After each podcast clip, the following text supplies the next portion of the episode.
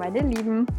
Es freut mich, dass ihr mal wieder zu einer Podcast-Folge eingeschaltet habt. Äh, es gibt mich noch nach etwas kleinerer Pause. Ähm, bin ich auch mal wieder da für euch. Ich starte auch äh, nach der Pause direkt mit einem etwas kontroverseren Thema ähm, in den Sommer 2020 und zwar der Themenkomplex alte weiße Männer.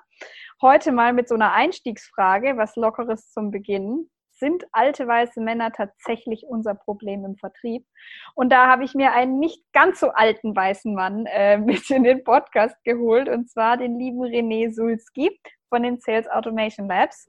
Ähm, René, sehr, sehr cool, dass es geklappt hat. Ähm, und ich würde sagen, bevor wir einsteigen, erklär unseren Hörerinnen und Hörern doch mal bitte, wer du bist, was du machst und was dich heute hierher führt. Ja, moin. Erstmal vielen Dank für die Einladung. Ähm, eigentlich als alter weißer Mann, äh, alter weißer Mann in einer in einem Frauenpodcast. Interessant. Äh, hätte ich auch nicht gedacht, dass das mal das mal klappt. Ja, mein Name ist René Sulzki. Ich bin 34 Jahre jung, ähm, Mädchenpapa und einer von drei Gesellschaftern und Geschäftsführern bei den Sales Automation Labs. Sales Automation Labs ähm, steht so ein bisschen dafür, eine klassische Content-Marketing-Agentur, wenn man jetzt von außen drauf guckt, haben alle einen Vertriebshintergrund. Ich mache jetzt seit knapp zwölf zwölf Jahren Vertrieb. Habe auf der dunklen Seite der Macht angefangen und Versicherung verkauft, ähm, bis ich dann irgendwann gesagt habe, ich äh, kann mich nicht mehr im Spiegel angucken. Ähm, dann bin ich ähm, heute in, im Rückblick glücklicherweise ähm, privat insolvent gegangen aufgrund von Stornohaftungsdingen, die man so als Versicherungsmakler eben okay. mitmacht. Und ähm, das war tatsächlich sehr heilsam für den Charakter und ähm, ja, dann habe ich über Umwege meinen jetzigen Mitgründer äh, und Freund Gerhard Hoff kennengelernt. Dort äh, war so ein bisschen Liebe auf den ersten Blick und ähm, ja, da sind wir eine Zeit lang losgezogen als Freelancer, haben ich sag mal, Vertriebsteams in Startups ähm, aufgebaut. Das heißt, wir sind dann in ein Startup reingekommen, haben herausgefunden, äh, wie wir das Produkt verkaufen können oder die Dienstleistung, haben dann den ersten Umsatz eben übergeben und gleichzeitig ein Team geheiert. Ähm, und das Ganze dann immer so auf sechs bis zwölf Monate. Und ähm, dann kristallisierte sich immer mehr raus, dass der Gerald ähm, sehr viel Spaß an diesen Coaching-Leistungen hat. Und ähm, ich halt ja, im Schwerpunkt so ein bisschen der, der, der Techie war. Das heißt, ich habe große Freude daran, neue Dinge zu lernen und äh, habe mich dann irgendwie in die Themen reingearbeitet, die es eben nötig machten, dass wir gesagt haben, hey, selbst hier äh, mit einem anderen Sales-Ansatz ähm, haben wir immer das Problem der Lead-Generierung gehabt. Wo kriegen wir quasi Zielkunden her? Wie finden wir die? Und ähm, da, das ist so mein Steckenpferd. Und um den Bogen jetzt zu schließen, äh, bei den Sales Automation Labs verantworte ich das ganze Content-Thema. Also ich beschäftige mich gerade viel mit Video, Podcast, Livestreaming, äh, Covid-19 bedingt, weil wir nicht mehr raus dürfen zu den Leuten. Ähm, wir haben äh, Digital-Events gerade viel und ähm, das sind alles Themen, die bei mir auf dem Tisch liegen.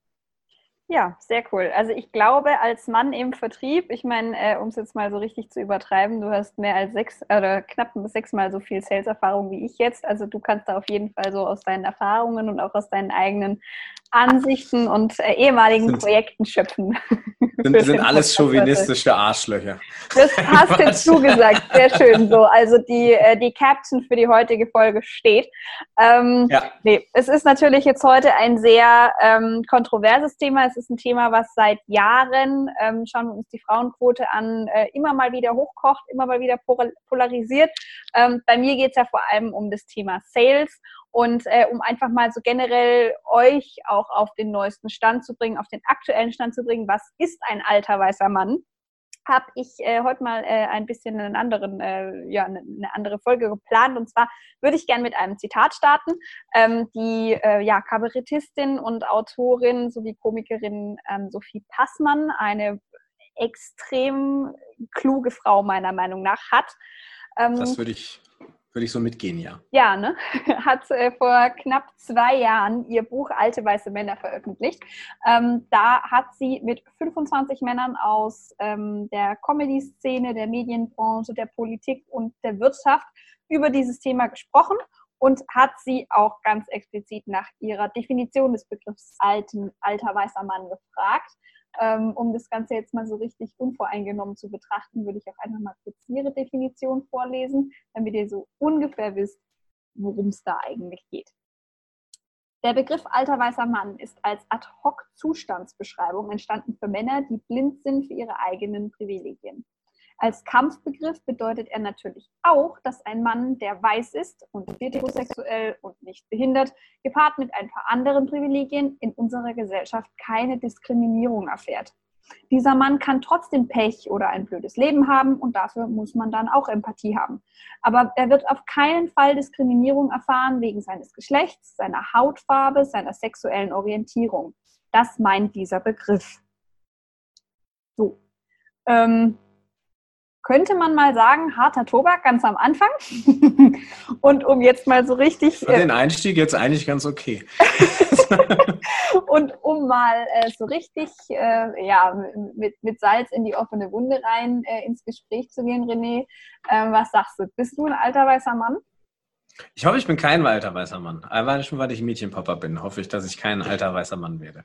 Äh, für mich sind alte weiße Männer, die, ähm, an denen bin ich auch schon oft gescheitert. Ähm, mhm. Also vor allen Dingen, wir befinden uns ja, und das ist so ein bisschen auch das Grundthema der, der Automation Labs, ähm, an so einer Zeitenwende im Vertrieb. Also so die, die, die, ähm, die, die, Arschlochvertriebler, die, das ist ein zweimal explicit Podcast, es tut mir leid, Gerald sagte mir, ich soll nicht so viel fluchen im Podcast. Ähm, die sind ja gerade alle so ein bisschen auf dem Weg nach draußen. Also das heißt, wir haben häufig auch in Kundenprojekten mit Menschen zu tun, die ähm, entweder sagen, hey, das ist total cool, ich möchte hier neue Ansätze lernen und, und, und neue Wege gehen, weil Vertrieb verändert sich. Ähm, mhm. Es ist mehr Geschäfte machen auf Augenhöhe, die meiner Meinung nach äh, dieses äh, dran drauf drüber verkaufen, das funktioniert nicht mehr. Mhm. Ähm, und äh, wir sind ja quasi in einer ganz anderen Kultur angekommen, was, was Verkauf angeht.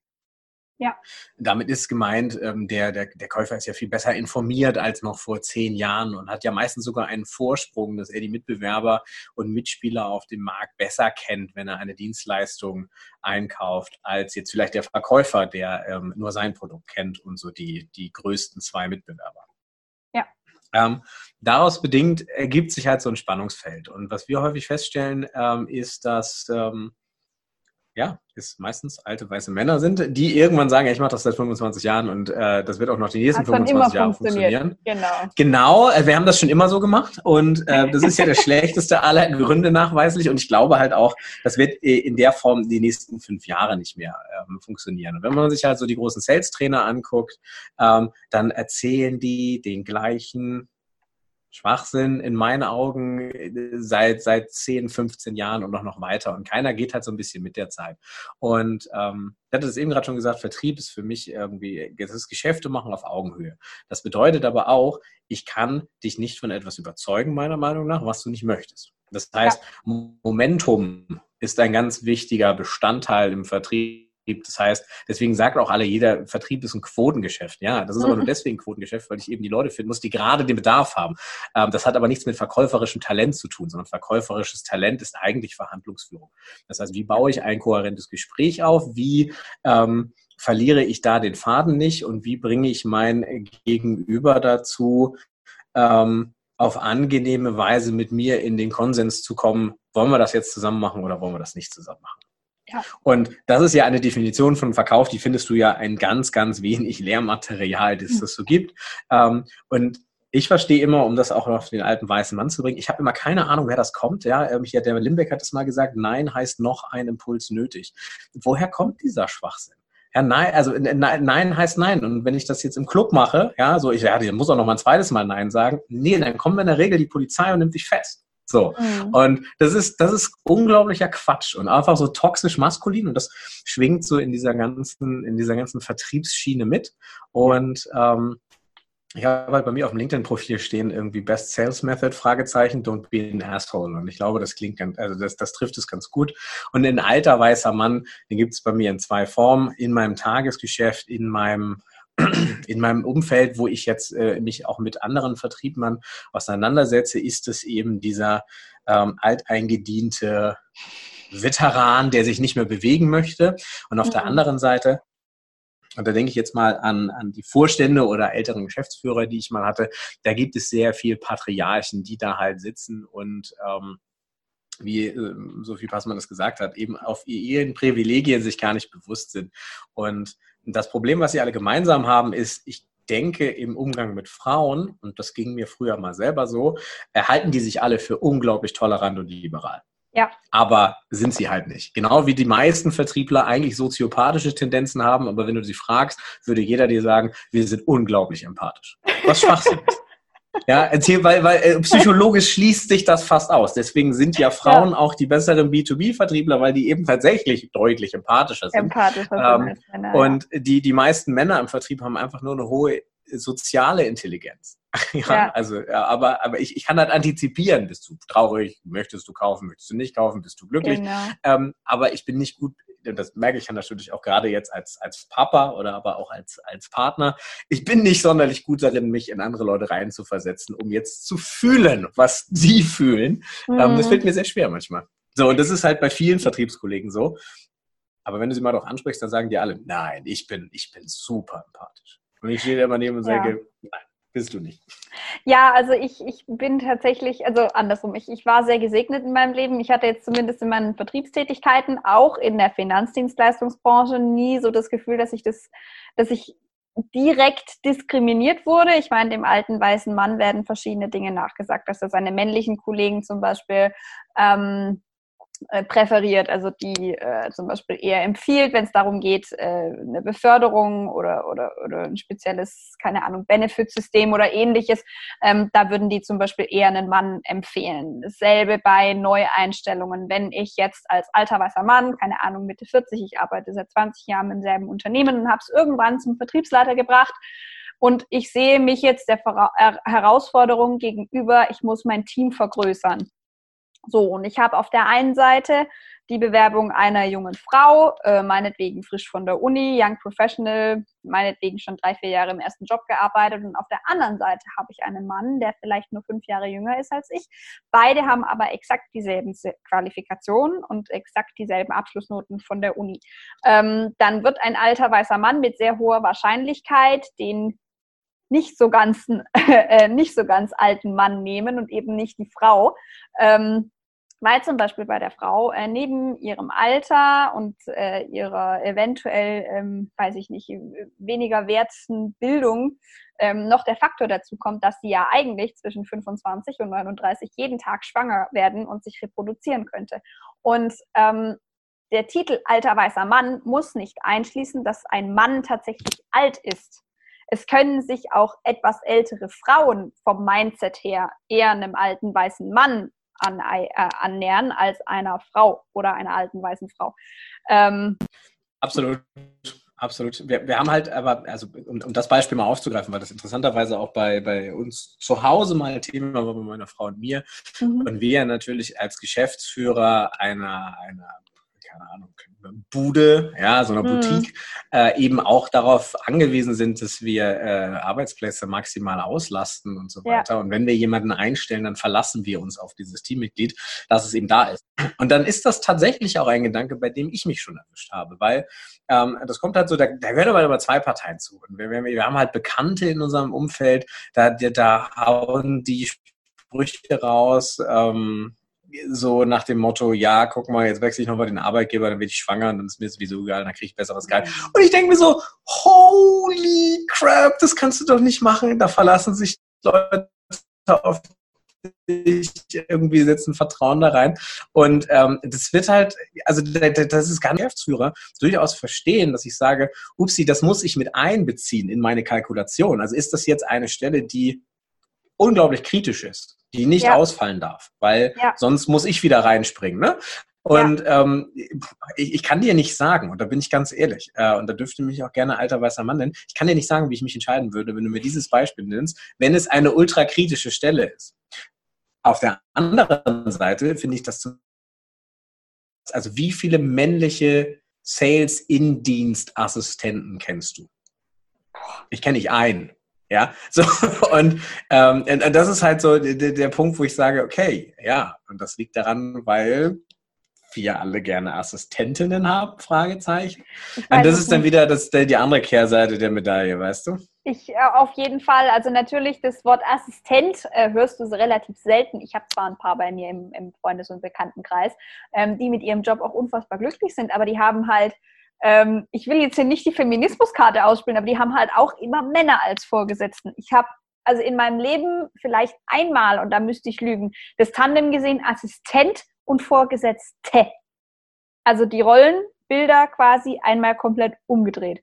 Ähm, mhm. Eine andere Sache, die man eben nicht, äh, die man nicht vergessen darf, auch ein junger Mann, auch eine junge Frau, also äh, in dem Fall eben ein junger Mann, kann sich im Kopf ähm, und von der Gesinnung her, von den Auffassungen her eher einem alten weißen Mann annähern, auch wenn er es vielleicht gar nicht so böse meint. Ich hatte gestern Abend ein Gespräch, da ging es genau darum.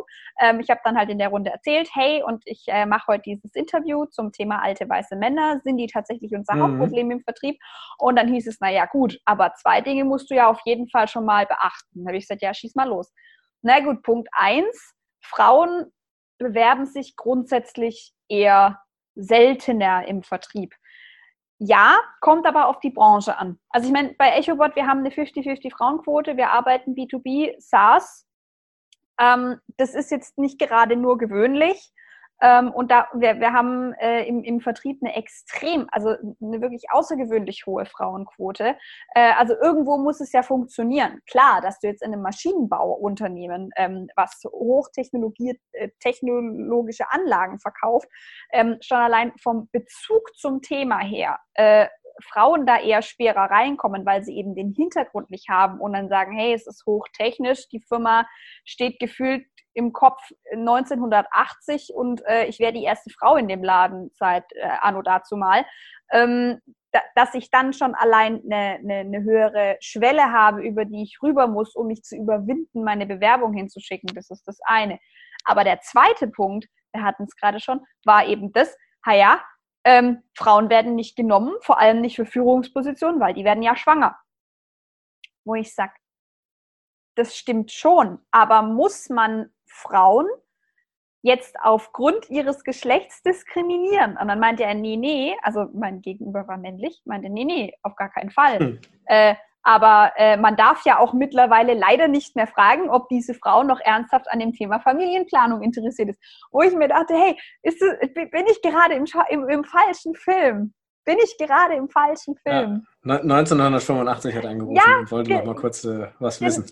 Genau, genau. Also äh, so gesendet im Internet Explorer, mhm. ja. Also das ist, das ist wirklich, das ist ein Thema, da werde ich vielleicht auch etwas, ja, was heißt emotionaler, da fühle ich mich vielleicht ein bisschen mehr angegriffen, weil ich bin eine Frau im Vertrieb und ähm, natürlich werde ich es jetzt in den nächsten Jahren, sollte ich irgendwann die Idee haben, ich äh, wechsle jetzt meinen Job, ähm, natürlich werde ich dann im Zweifel, sollte ich nicht aktiv abgeworben werden, ein Problem haben, ähm, wenn ich Mitte, Anfang, Ende 20 bin, also alles zwischen 25 und Anfang 30. Natürlich hat mein Gegenüber dann oder mein, mein potenzieller neuer Arbeitgeber auch das Risiko sozusagen, mit mir jemanden einzustellen, der dann erstmal als Babymaschine funktioniert. Natürlich. Ja, also schau mal, ich, ich kann dir das, äh, ich, ich habe da ein schönes Beispiel. Und zwar ähm, hat meine Frau ein Jobangebot bekommen. Wir sind damals äh, von Berlin, na wollten wir wieder nach Hamburg ziehen und sie hat sich aktiv nach dem Job geguckt der äh, war dann auch sehr, sehr gut. Sie ist da durch das äh, Bewerbungsverfahren gekommen, hat ein Angebot bekommen und just in dieser Woche haben wir festgestellt, dass wir unsere Tochter bekommen. So. Oh nein. Und, ähm, also schön natürlich, wir, aber wow, okay. Ja, ja, klar, absolut. Und äh, also äh, bad timing ähm, und jetzt äh, haben wir uns halt äh, hin und her überlegt und gesagt, okay, sagen wir das jetzt, sagen wir es nicht. Äh, hätten wir es nicht gesagt, äh, hätte sie angefangen, hätte dann gesagt, April, April, ich bin schwanger und dann ähm, so wäre das halt der neue Arbeitgeber. Und das, ich sag mal, es wäre zumindest vorbelastet. Ja, es wäre eine große mhm. Firma gewesen, die würde es jetzt finanziell nicht in die Bredouille stürzen. Aber ihr Chef oder als ihr Chef könnte ich schon verstehen, wenn man dann sagt, so, boah, okay, das ähm, war jetzt nicht der Plan. Mhm. Ähm, wir haben es gesagt, äh, oder sie hat es gesagt. Äh, ich war übrigens dagegen. Ähm, und, dass äh, sie sagt, meinst aber, du, oder? Dass sie es sagt, ja. Ich habe gesagt, sie ist durch. Ähm, und äh, sie hat dann aber äh, das, das, ganz offen gespielt und dann auch äh, sehr viel Anerkennung dafür bekommen, aber eben kein Job. So. Mhm. Und ähm, das war, das ist so der erste Punkt. Der zweite Punkt ist, dass ich das sehr, sehr, und das merken wir gerade, ähm, sehr schlimm finde, dass äh, Frauen, die wieder einsteigen wollen in den Beruf, mhm. ähm, aussortiert werden von ja. der Gesellschaft. Ähm, und das ist eigentlich so der Punkt, den ich viel schlimmer finde, wenn wir jetzt diese Kinderthematik mal betrachten, ähm, dass du als hochqualifizierte äh, junge Frau im besten Alter, äh, im Zweifel mit Kinderbetreuung belastbar, du könntest arbeiten, du willst arbeiten, du hast auch wieder nach ein, zwei Jahren äh, Babypause richtig Bock, dich mit anspruchsvollen Themen zu beschäftigen. Und es geht halt nicht, weil die Arbeitgeber sagen, machen wir nicht. Ja. Ähm, wir bei den Automation Labs haben zum Beispiel einen überwiegenden Teil von unseren Mitarbeitern sind halt Mütter bei uns. Mhm, ja, klar. Ähm, das ist cool, weil die, äh, übrigens, meines Erachtens, die sind halt deutlich produktiver als äh, Männer im gleichen Alter oder in der gleichen Situation, weil die halt irgendwie durch die harte Schule gegangen sind, dass du äh, keine, dass du jede Minute, die du gewinnst, dass das eine Minute für dich ist. Und dementsprechend ja. arbeitest du halt deutlich effizienter. Auf der anderen Seite, in Zeiten von Covid-19 ist uns das hart auf die Füße gefallen. Also, wenn Klar. man mich jetzt fragt, wie die letzten vier Monate waren und nicht nur persönlich, weil wir keine Kita-Betreuung hatten, sondern aber auch so ganz generell, dann äh, ist es halt tatsächlich so, dass mein größtes unternehmerisches Problem nicht war, dass uns Aufträge weggefallen sind, nicht war, dass uns irgendwie, ähm, dass, dass, dass wir irgendwie äh, wirtschaftliche Sorgen haben, sondern wie wir diese Arbeit schaffen. Ja, mhm. weil wir plötzlich völlig zerpflückte Tage hatten. So wie die einen haben halt früh morgens oder in der Nacht gearbeitet, aber dazwischen nicht. Ähm, Kundentermine mussten jongliert werden, so das war und, und ist es teilweise auch noch ein Riesenaufwand. Ich arbeite jetzt zum Beispiel gerade immer von, also zwei, drei Tage die Woche von mittags bis Mitternacht weil ich dann halt am Vormittag auf meine Tochter aufpasse. Und dann bin ich so gegen zwölf im Büro und fahre hier gegen zwischen 23 und 0 Uhr nach Hause. Mhm. Und ähm, das ist natürlich, du hast dann so ein Vampirleben. Ja? Ähm, und Klar. das sind also, das ist, bringt schon Komplexität mit. Ähm, trotzdem sind Kinder irgendwie das Tollste der Welt, aber das darf man als aus dieser Arbeitgebersicht halt muss man das betrachten. Und ich mache das ganz gerne bei den Automation Labs auch mit unseren Kunden. Hey, nimm mal die Organisationssicht ein. Ganz unabhängig, ob da eine Frau oder ein Mann steht, was ist gut für die Organisation, mhm. was ist dann danach gelagert gut für die Mitarbeiter und ganz zum Schluss, was ist gut für dich. Mhm. Und ähm, da ist es schon, ich sag mal, je nach Kapitaldecke, Risikomanagement technisch schon ein Punkt, den man berücksichtigen muss. Mhm. Ist das moralisch fragwürdig? Auf jeden Fall. Ja, ja sollten klar. wir uns darüber Gedanken machen müssen in einer, in einer der reichsten westlichen Gesellschaften? Nee, natürlich nicht. Aber äh, letzten Endes ist das trotzdem ein Punkt, den ich im Hinterkopf haben muss, ähm, obwohl das super beschissen ist. Ja, ja, klar, auf jeden Fall. Also natürlich, ähm, ich habe das tatsächlich auch schon gehabt, den Gedanken, naja gut, aber sie ist in der 20, wird die dann jetzt auch nicht irgendwie demnächst schwanger. Genau das, was mich ja als Diskriminierung so extremst stören würde, wo ich auch wirklich sagen würde, naja, ist das jetzt schon Diskriminierung? Ich glaube, ja. Ähm, das, das, das ist halt auch genau das, was ich auch gerade dachte. So, ist das eigentlich Diskriminierung, wenn ich sage, also wenn ich das in meine Risiko, weil was würde das denn bedeuten? Wenn das jetzt diskriminierend ist, dann bedeutet das, dass ich das nicht machen darf. Und das ja. bedeutet, dass aber das finanzielle Risiko komplett bei mir liegt. Ja. Und wenn ich jetzt sage, okay, ich stelle jetzt jemanden für 60, 70.000 ein im Jahr, dann ist das für mich ein, ein großer Geldbetrag. Natürlich, so, das ist ein Faktor. muss ich diese, Jetzt kannst du natürlich sagen, ja gut, wenn der, ähm, wenn, wenn diese Person ausfällt, dann zahle ich sie ja nicht mehr. Und äh, das ist auch richtig, aber ich muss sie irgendwann wieder einstellen zu einem vergleichbaren Job. Ja, natürlich. Ähm, und auch Hiring. Man darf nicht vergessen, wie teuer Hiring ist, äh, äh, nicht nur geldtechnisch, sondern auch von Ressourcen her und sowas. Ähm, wir sind nach so einer, nach so einer Einstellungsgeschichte, ich kann mich da an die ersten zwei, drei erinnern, ich war völlig fertig. Ja, also weil du Gespräche um Gespräche führst und den richtigen und dann musst du ein Risiko eingehen und das ist alles, das frisst unglaublich viel Zeit. Und wenn du dann mal einen Kandidatin oder eine Kandidatin geheiert hast und sagst, ja, yeah, das ist hier die Mitarbeiterin, mit der ich das machen möchte, und einen Monat später wird die dann, wie in unserem Fall, das ist zufällig passiert, das war nicht geplant, wird die dann schwanger, dann ist das für mich als Unternehmer erstmal eine Tragödie, weil ich sage, oh Gott, ja, alles wieder von vorne. Äh, bin ich ihr natürlich nicht böse, dieser Person. Ja, also er kann ja auch sein, dass der Vater sagt, ich möchte gerne irgendwie zwei Jahre in Elternzeit gehen aus Gründen, ähm, weil meine Frau besser verdient. Auch dann hast du ja das Problem. Ja, das ist ja mhm. vielleicht auch ja. ein Thema, warum gehen eigentlich immer die Mamas in Elternzeit? Selbst wir hatten es anders geplant. Ich hatte drei Monate Elternzeit, von denen ich aber nur vier Wochen wirklich aktiv genutzt habe. Und zwei mhm. Monate habe ich, äh, war ich quasi in Elternzeit, musste aber voll arbeiten, mehr oder weniger, weil äh, mhm. das so eine Übergangsphase war. Mhm. Ähm, und das ist alles, wird einem relativ schwer gemacht, ähm, da eine, eine vernünftige Balance zu finden. Abseits von dem Kinderthema finde ich aber diese, diese Alltagsdiskriminierung von Frauen in Unternehmen halt schlimm.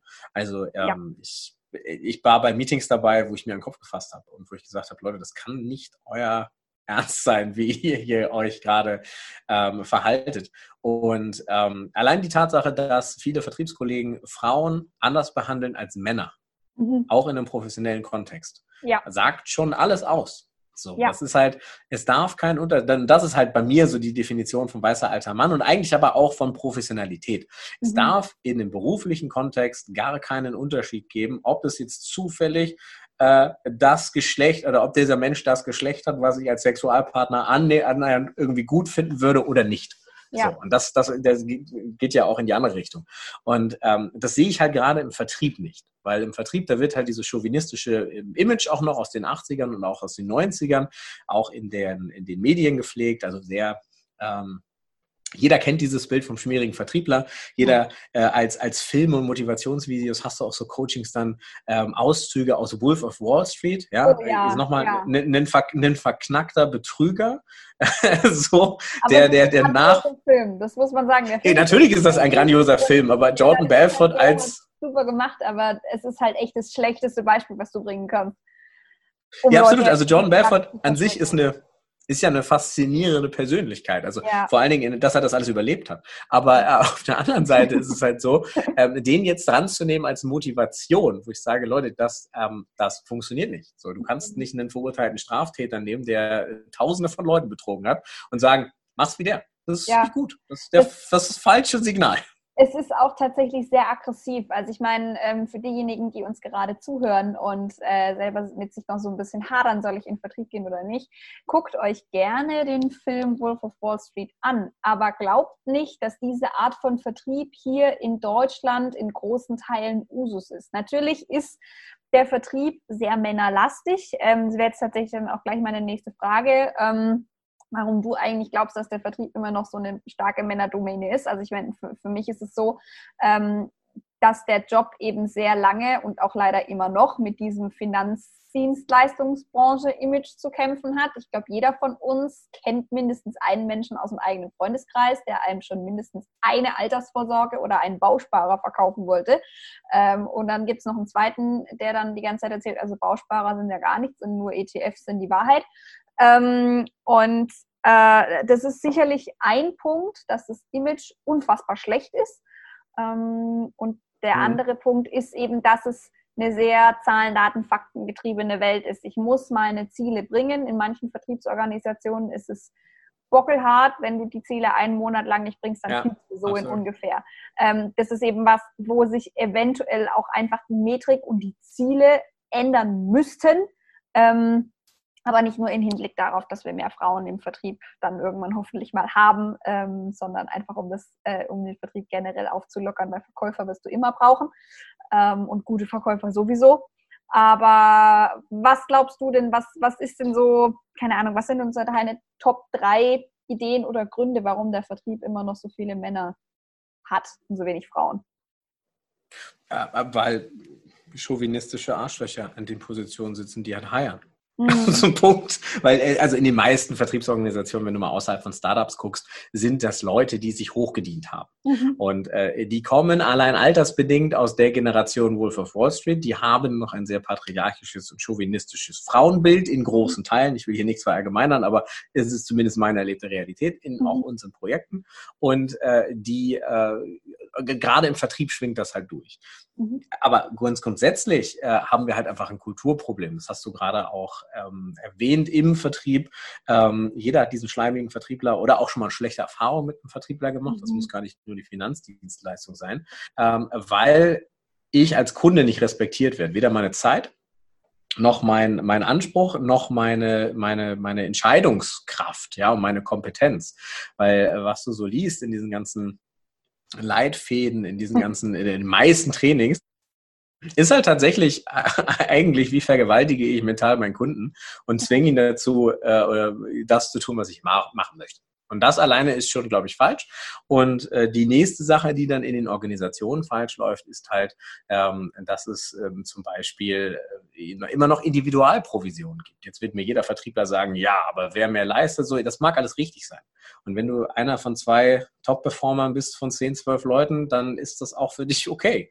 Mhm. Ähm, aber ähm, wenn man mal mit ich sag mal, wenn man die zwei Top-Performer laufen lässt und eben sagt, dann sucht euch was anderes und dann eine Teamprovision einführt und dann halt sagt, mhm. hey, pass auf, wir legen uns jetzt als Organisation oder als Vertriebsteam folgende äh, Benchmark, ja, mhm. das, das heißt, wir wollen jetzt folgendes Ergebnis erreichen und wir rennen alle los wir arbeiten plötzlich äh, kollaborativ an Deals, an Kunden, an, ähm, an Projekten, um die reinzuholen. Und dann bekommt jeder x Prozent auf sein Jahresgehalt. Und das ist dann ja immer noch mal ein bisschen individuell. Ja, aber da, das ist halt so ein Punkt, das funktioniert viel besser. Und dann, wenn du das aber mal auf so einer Bühne erzählst, und ich war dabei, also wir hatten schon die Idee vorher und für mich war das auch tatsächlich eines der größten Augenöffner so in meiner Karriere.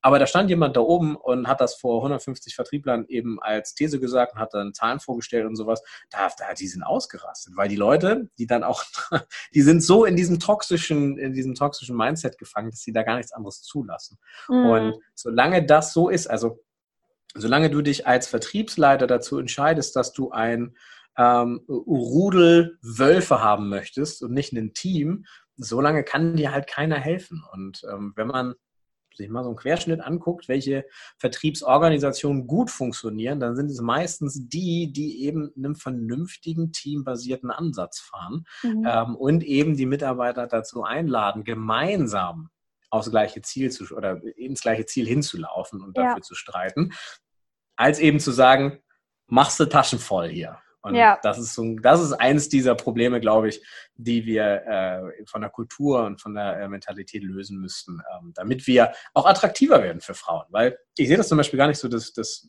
weil du das sagst, das zahlenlastig und so weiter. Ähm, wenn du ein bisschen Druck aus dem Vertrieb rausnimmst, also diesen, weil mit Druck kommt ja niemand gut klar. Und ja. wir alle entscheiden uns mittelfristig gegen den Druck, also gegen Schmerz. Du kannst das kurzfristig incentivieren, indem du mir mich mit Geld überschüttest, indem die Karotte groß und rot genug ist. Dann sage ich eben, okay, ich halte diesen Schmerz aus, um folgendes Ziel zu erreichen. Aber es gibt halt einen Grund, warum die Fluktuation in einigen Vertriebsorganisationen mhm. ja äh, so groß ist und so hoch ja. ist. Und eine, also eine gewisse Zielerreichung muss halt da sein, weil Vertrieb halt die einzige Stelle im Unternehmen ist, die eigentlich Geld verdienen sollte also Geld reinbringen sollte. Ähm, aber ja, weiß ich nicht. Das ähm, ging lange Zeit in eine falsche Richtung. Und da findet jetzt Umdenken in Startups statt äh, oder häufig dann in jungen Unternehmen, die dann noch ein bisschen mehr gestalten können und vielleicht dann auch so ein bisschen, ich sag mal, Runaway, äh, Runway haben, was, was, was Investment angeht. Die können sich dann ausprobieren. Aber so in mittelständischen Unternehmen oder altgedienten Branchen finde ich schwierig. Also so in, in Gänze. Also es ist, es ist tatsächlich schwierig, ähm, wo ich tatsächlich mir gut vorstellen könnte, dass das ein wenig ähm, Geburtshilfe bei dem Thema Frauen im Vertrieb oder Starthilfe bei dem Thema ähm, geben könnte, ist, dass sehr viele große Corporates, egal ob eine Deutsche Bank, eine Allianz oder eine SAP, jetzt gerade diese Spin-offs starten. Also quasi kleine ähm, Unternehmensauswüchse, die zwar für das große Unternehmen arbeiten, aber da die Startup-Kultur aufbauen und dann wieder ins Unternehmen zurücktragen sollen, um ein bisschen agiler zu werden. Inwiefern die ähm, Theorie ja, da äh, in der Praxis umgesetzt werden kann, weiß ich nicht. Ähm, aber sowas. Ich glaube, ich, ja, könnte ein Ansatz sein. Alles gut. Ja, ich, ich, glaube, ich glaube, das hält halt bis zur ersten Reisekostenabrechnung. Das ist ja. so das, was wir äh, früher mal festgestellt haben und auch häufig gehört haben. Da sind die ins Valley gereist, haben richtig, mm, ja, war cool und mit neuen Impulsen zurückgekommen, kamen nach Hause, mussten die Spesenabrechnung machen, alles wieder weg. Weil ja. das ist halt so eine, das ist so eine Mühle, die, die, die bringt dich um und die zieht dich da wieder rein, egal wie lange du raus bist. Ähm, das Problem, was du dann hast, ist halt einfach, du warst jetzt draußen und weißt, wie es anders funktioniert, kommst wieder zurück und alles wirkt halt unglaublich altbacken. Ähm, ja. Hast du denn Tipps? Also ich meine, du hast jetzt schon mit vielen Sales und Organisationen zusammengearbeitet. Ihr habt Einblick in viele verschiedene Kunden, also unter, Unternehmen und Strukturen bekommen. Ähm, hast du denn da so ein paar Benchmarks, wo du sagst, boah, also so dieses Thema Frauen, Männer im Vertrieb oder generell agiler Vertrieb, das ist so ein Thema, das haben die richtig gut gemacht, da kann ich mir einen Tipp rausziehen? Ähm, ja, zwei. also gehen in die beiden, gehen in dieselbe Richtung, die mir jetzt so spontan einfallen. Ähm, also wir äh, haben ein Projekt mit den HQ Labs gemacht, die machen eine. Agentur Software, also als Software so ein CRM für Agenturen. Schöne Grüße ja. an Tobi, wenn du zuhörst.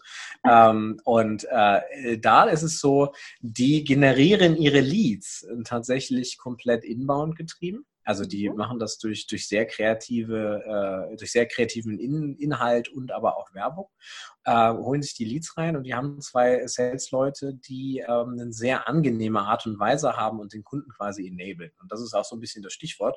Wenn du den Druck aus diesem Verkauf rausnimmst und das, das, die, die, die Quote und das Zahlenspiel auslagerst, ja, so, und dann hast du eben ähm, eigentlich nur noch diesen äh, beraterischen Aspekt, beziehungsweise eh, mein Job ist es, möglichst schnell rauszufinden, ähm, lieber Kunde, passt das oder passt das nicht? Und im zweiten Schritt ist es halt möglichst äh, wichtig, ähm, da eine konstruktive Entscheidung hinzuzuführen. Und das hast du dann halt, und das haben die extrem gut gemacht. Das mhm. heißt, die fangen halt an in den ersten 15 bis 20 Minuten, die drehen sich im Erstgespräch nur darum, hey, macht das eigentlich Sinn, wenn wir beide Geschäfte machen? Und wenn ja, lass uns mal eine Demo machen und wenn nein, dann ist das total fein, weil wir es schnell genug rausgefunden haben.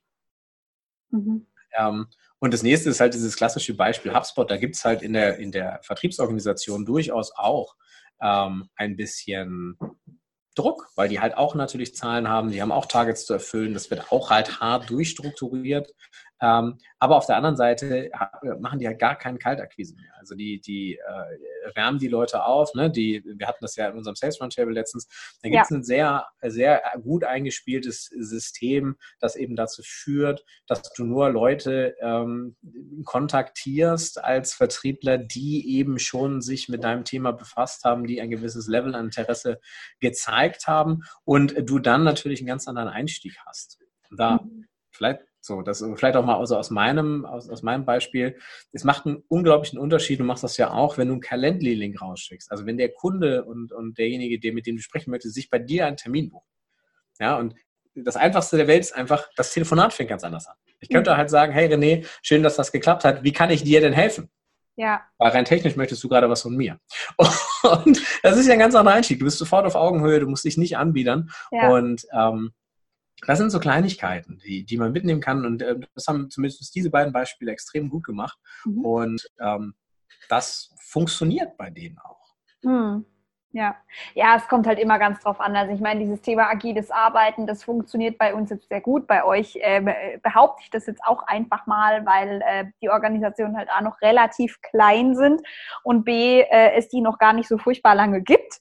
Ähm, das heißt, man hat da auch schon ein ganz anderes Verständnis von Digitalisierung, von Zusammenarbeit und ich glaube auch nicht, dass es bei den Sales Automation Labs jemals ein Problem geben wird, äh, eine Frau im Vertrieb einzustellen. Ähm, genauso wenig wie bei EchoBot. Also ähm, da äh, sprechen wir beide oder vor allem ich als Frau im Vertrieb spreche da, glaube ich, auch maßgeblich mit Organisationen und Unternehmen, die da ein ähnliches Mindset haben wie wir. Ähm, aber das Wissen darum, dass es eben da noch großen Nachholbedarf gibt, gerade eben in Branchen, die sehr klassisch sind, die auch mit Hauptmotoren unserer deutschen Wirtschaft sind, ist halt schwierig, weil ähm, viele andere Dinge in unserer Wirtschaft werden langfristig durch Automatisierung und äh, Automat also Automation und Digitalisierung abgewechselt ja. äh, werden und dann braucht man eben auch für Frauen, ähm, egal ob mit oder ohne, egal ob vor oder nach Babypause, ähm, Möglichkeiten, um denen natürlich dann auch äh, eine coole Karriere zu bieten. Aber ich, ich, ja. ich, glaube halt, dass auch das Problem weiter alte Männer, ähm, ich sag mal, nicht nur ein exklusives Problem von Arbeitgebern sind. Ja. Ähm, gerade im Vertrieb für Frauen, Frauen haben das immer schwerer. Ja, also mhm. wir, ich kann da mal, wir haben ja selber, ähm, sorry, eine Frau im, im Vertrieb mehr oder weniger sitzen, ja. die auch rausfährt zu Kunden. Und ähm, ich sage es jetzt mal ganz salopp, ähm, die wird am Anfang nie so ernst genommen wie ähm, oh. zum Beispiel ich oder Gerald. Ähm, die, die sieht gut aus, die ist blond, die lässt sich die Butter auch nicht vom Brot nehmen, aber die muss, wie sie das mal so schön gesagt hat, immer erst mal über den Schniepi hinauskommen und das Gehirn von dem Typen erreichen. Ähm, und das ist tatsächlich auch, das ist eigentlich, glaube ich, das viel größere Problem, dass die, dass, dass dieser, dieser die eigentliche Diffamierung da draußen stattfindet. Ne? So irgendwie das. Wir hatten auch mal eine Werkstudentin, unglaublich cool talentiert, äh, hatte richtig Bock auf Sales und hat das gut gemacht und kam irgendwann völlig völlig niedergeschlagen zu uns und hat dann gesagt so, ey, ich kriege jeden Termin. Und wenn ich dann da bin, baggern die mich alle an. So, und das ist scheiße, weil irgendwie ich werde nicht ernst genommen und das ist kacke. Und ich bin dann irgendwann mitgefahren und Gerald auch, äh, nur um sicherzustellen, dass die ihre Hose oh, nein. Und dann saß ich dann da und dann wurde ich auch mal gefragt, so, ja, Mensch, äh, was machen Sie hier? Und ich habe gesagt, ich, ich sorge nur dafür, dass im Termin die Hosen anbleiben.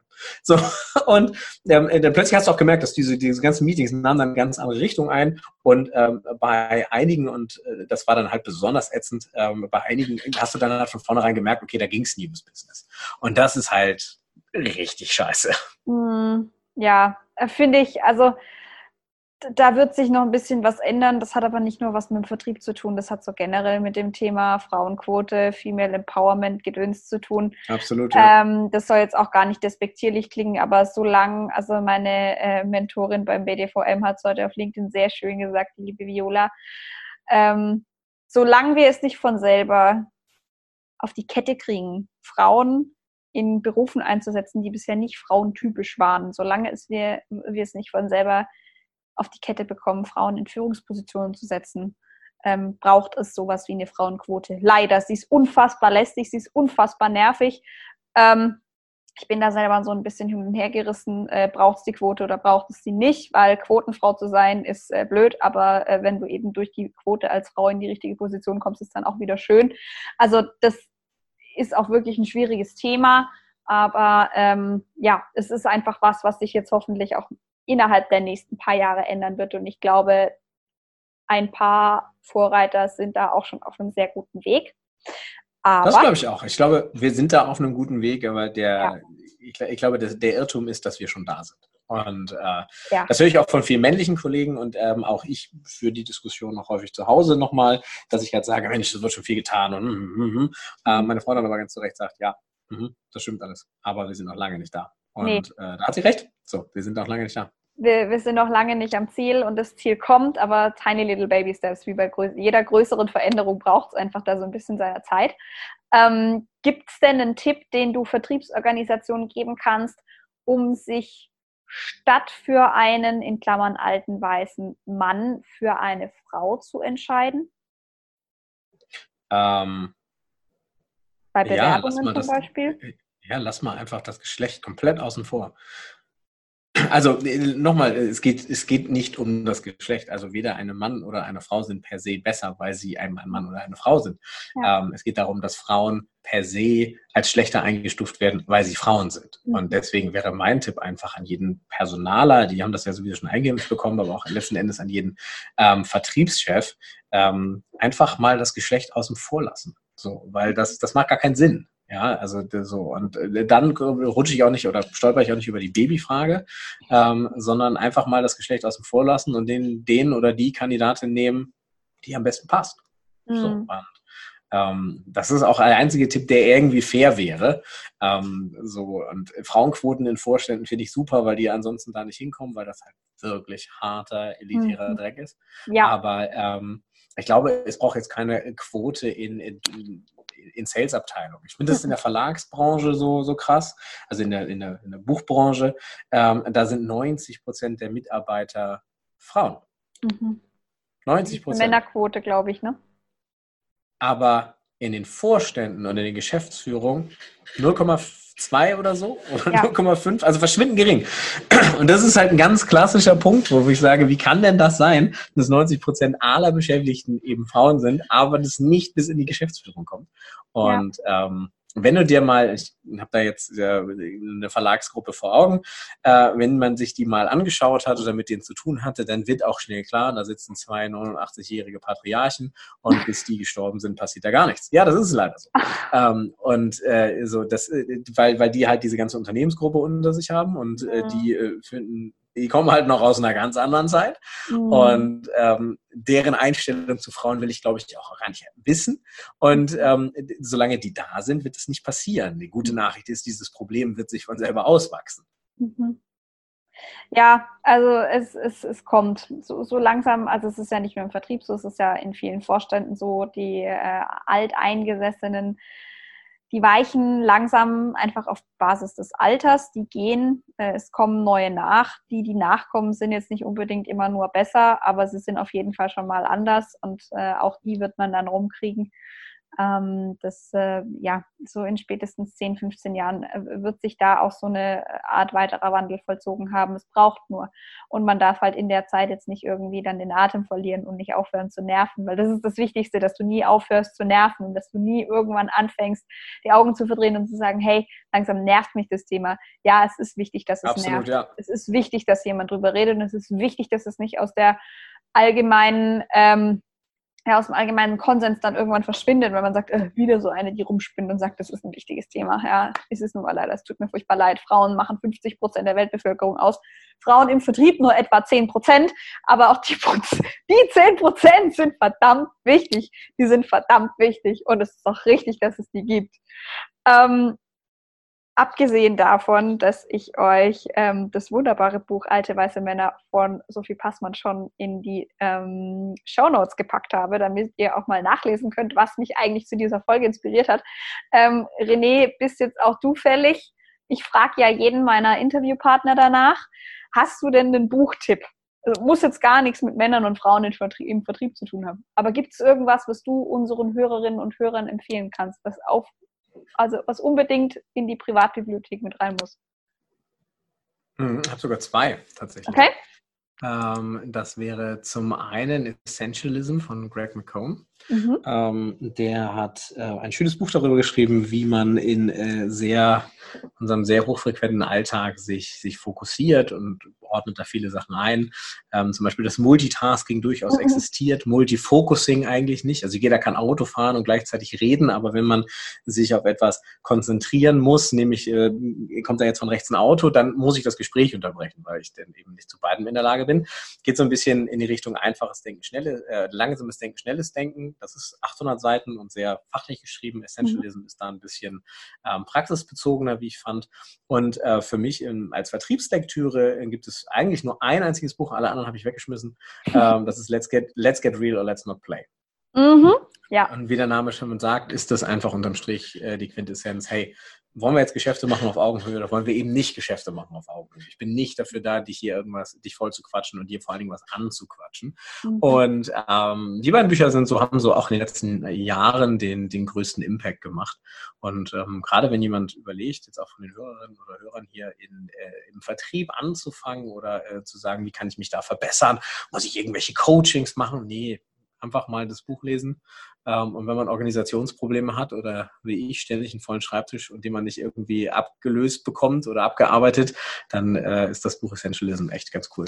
Mhm. Sehr cool. Also auch beide Bücher, äh, beide Buchtipps findet ihr wie immer in den Show Notes verlinkt. Wenn jemand äh, fernab zum Thema alte weiße Männer noch Fragen hat, dann darf er sich ja sicherlich gerne auf LinkedIn bei dir melden, gehe ich mal von aus, oder? Unbedingt. Ich hatte mich noch geräuspert, weil ich äh, noch eine Mandelentzündung habe. Ja, un unbedingt, unbedingt. Äh, ihr findet mich unter René Sulski. Äh, ansonsten äh, auch unter den Sales Automation Labs äh, kommt ihr bei mir raus. Und äh, wenn ihr Fragen habt oder, oder Anregungen braucht, gerne einfach zu mir. Perfekt, sehr schön. Äh, wir machen es so ein bisschen schneller. Ihr findet die Website der Sales Automation Labs und natürlich auch Renés LinkedIn-Profil wieder in den Show Notes, äh, in der Infobox. Ähm, René, vielen, vielen lieben Dank, dass du heute dabei warst als Mädchenpapa äh, und äh, Vollblutvertriebler mir Rede und Antwort gestanden hast und äh, ja, mit mir so ein bisschen über das Thema diskutiert hast. In den nächsten Wochen wird es zu dem Thema weitergehen. Ich habe ähm, unter anderem äh, Psychologen, mit denen ich sprechen möchte, Vertriebsleiterinnen, ähm, Leute aus der klassischen Branchen, äh, Frauen und Männer, äh, mit denen ich da schon ein, zwei Sachen in der Pipe habe. Also bleibt gespannt.